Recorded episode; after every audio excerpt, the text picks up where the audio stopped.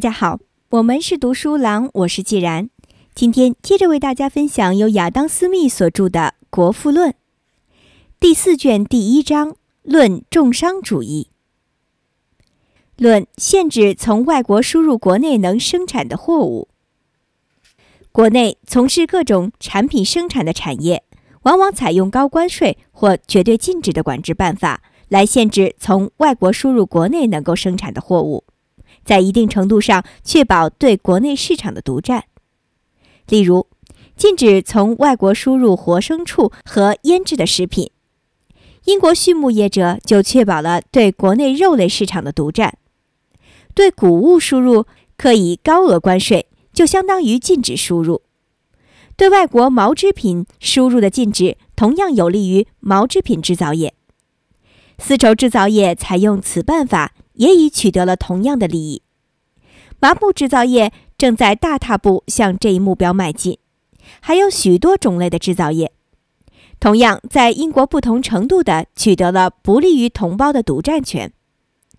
英国所绝对禁止输入或在某些条件下禁止输入的货物，其种类相当多，对不熟悉关税法的人来说是很难猜想出来的。毫无疑问。独占国内市场，对享有独占权的各种产业给予了很大的帮助，常使社会很大一部分劳动和资产转用到这方面来。但至于这办法能不能增进社会的全部产业，能不能引领全部产业走上极其有利的方向，或许还不是很明显。社会的全部产业不可能会超过社会资本所能维持的限度。任何个人有能力雇佣的工人数量必然和其资本成某种比例。相同的道理，整个社会的所有成员雇佣的工人数量也必定同整个社会的全部资本成某种比例，绝不会超出此比例。不管什么商业条例，都不能使社会产业量的增加超过其资本所能维持的限度。只能使原本不属于某一方向的部分产业转移到这个方向来。至于人为的方向是否比自然的方向更对社会有利，就无法确定了。人们为自己所能支配的资本找到最有利的用途而不断努力，虽然他考虑的是自身利益而不是社会的利益，但他对自身利益的研究可能会引导他选定最有利于社会的用途。第一，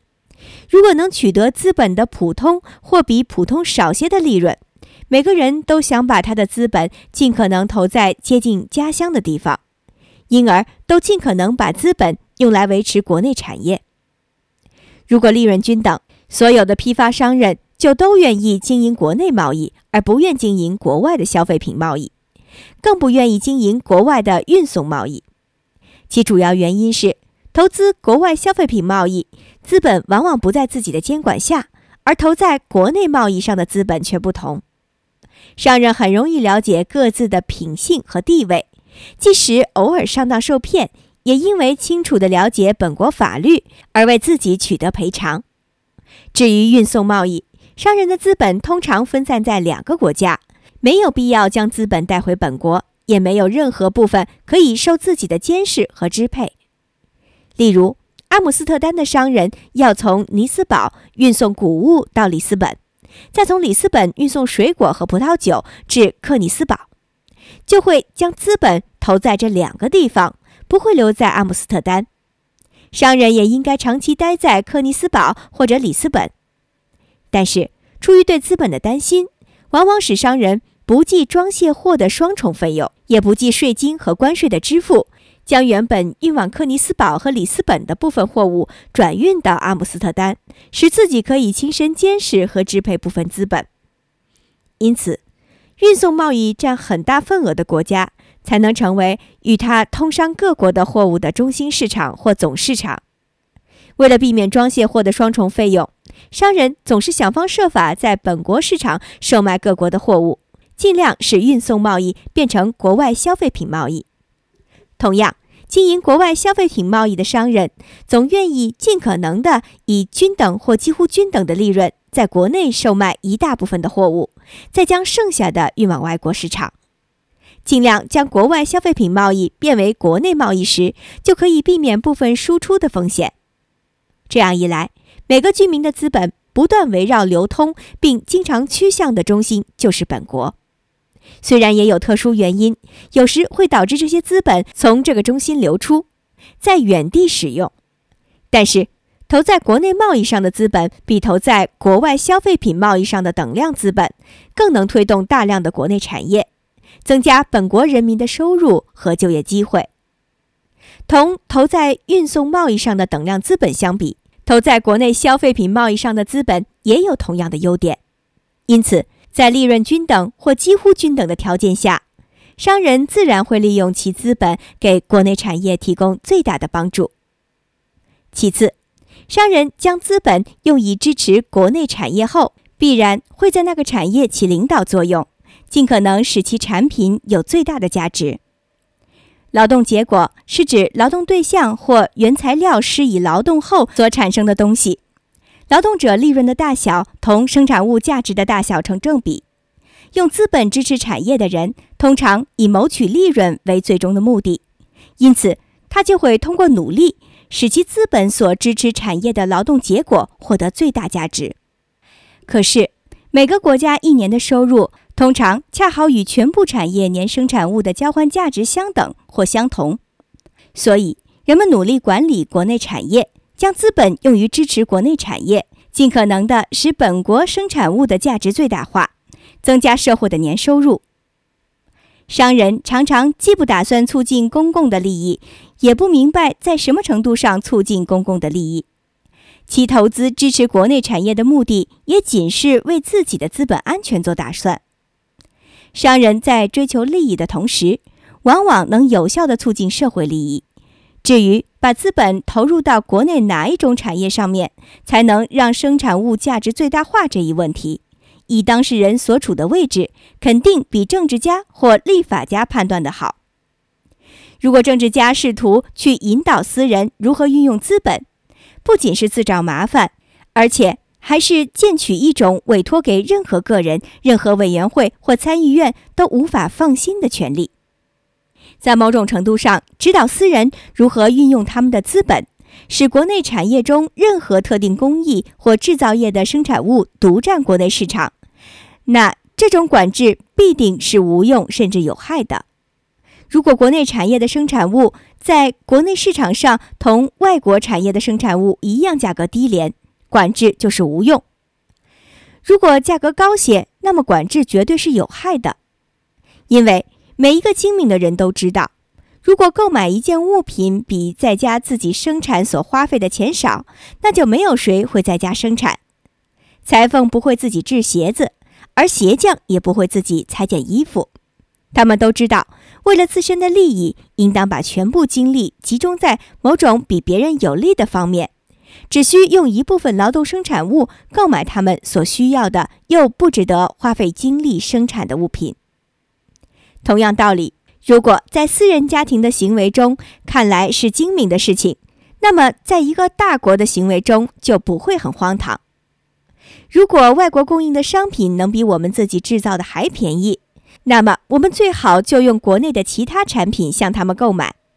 既然国家的总劳动同维持其产业资本成比例，就绝不可能因此减少。要是把劳动用来生产那些购买比自己制造还便宜的商品，而忽视有价值的商品生产，那肯定多少都会减损其年产物的价值。因此，前面所谈到的管制结果会将国家的劳动由有利用途变成有害用途，其年产物的交换价值一定会减少下去，不会顺从立法者的意志增加起来。虽然有了高关税或绝对禁止的管制办法，某些特定制造业会比在没有管制的时候更迅速地确立起来，而且过段时间，在国内还能以相同低廉或更低廉的费用制造这种特定产品。但是，有了此种管制之后，社会劳动虽然可以更迅速地流入特定的有利用途。可国内的劳动及收入总额却都不能因此增加。社会的劳动只会随着社会资本的增加而增加，社会资本是否增加，又只能看社会逐渐在社会收入中能节省多少。而管制的直接结果是减少社会的收入。凡是出现减少社会收入的现象，社会资本就一定不会迅速的增加。只有放任资本和劳动寻找自然的用途，才会迅速增加社会资本。没有管制的话，特定制造业虽然不能在社会上确立起来，但在社会发展的任何时期都不会因此而贫乏。其全部劳动与资本使用的对象虽不相同，但可能会使用在当时最有利的用途。其收入可能是资本所能提供的最大收入。也许资本与收入都能以最大速度增加。有时，某国在生产某些特定的商品上占有很大的自然优势，这让其他国家认为跟这种优势做斗争是白费心机。例如，苏格兰也能栽种极好的葡萄，酿造极好的葡萄酒，但必须要嵌玻璃、设温床、建温壁。其费用大约是从国外购买同样好品质的葡萄酒的三十倍。如果只为了奖励苏格兰酿造波尔多和布冈迪红葡萄酒，便利用法律来禁止输入一切外国葡萄酒，这显然是不合理的。即使苏格兰自己制造葡萄酒所需的资本和劳动比从外国购买的费用仅多三十分之一，甚至仅多三百分之一，虽相差的没那么惊人。也同样是不合理的。一个国家在某方面的优越地位是固有的还是后天获得的，都无关紧要。重要的是，他们能够利用自己的优势生产物品相互交换，从而使双方都能获利。商人与制造业者能从独占国内市场取得最大好处。禁止输入外国牲畜及腌制食品，对外国谷物课高关税。虽然对英国畜牧者和农民有利，但论其程度，商人和制造业者从同类限制所得的利益却大得多。因为比起谷物和牲畜，制造业尤其是精细制造品更容易从一国运输到另一国，所以国外贸易常以贩卖制造品为主。在制造品方面，只要能有一点利益，就是在国内市场。外国人也会以低于我国产品的价格出售，但要在土地原生产物方面做到这一步，除非有极大的好处。在这种情况下，如果准许外国制造品自由输入，也许国内会有某些制造业受到损害，甚至完全倒闭。其中大部分资本与劳动在失去原有用途后，被迫寻找其他用途，但是。即使最大限度地放宽土地原生产物的输入，也不能对本国农业发生什么影响。例如，即使牲畜的输入变得很自由，但因为可以输入的量很少，所以不会对英国的畜牧业有什么影响。海运费用比陆运高的商品，估计只有活牲畜，因为牲畜能够行走，陆运时就无需搬运。如果采用海运的方法，则被运输的不只是牲畜。还包括牲畜所需的水和食物，这就难免会花更多的钱及麻烦。爱尔兰和英国之间选择海运进行牲畜交易，是因为他们之间的海程距离短。现今虽只允许爱尔兰牲畜在有限时期内输入，但即使允许其永久自由输入，对英国畜牧者利益的影响也不会太大。首先，英国与爱尔兰海邻近的地方都是畜牧地，从爱尔兰输入的牲畜必须越过那片畜牧地，才会有合适的市场，花费多且麻烦。其次，肥的牲畜无法行走太远，所以只有输入瘦的牲畜。自从准许输入爱尔兰牲畜以来，其运入的量并不多，而瘦牲畜售价也没有什么变化。这个事实足以证明，即使在英国培育牲畜的地方，也不会受到爱尔兰牲畜自由输入的影响。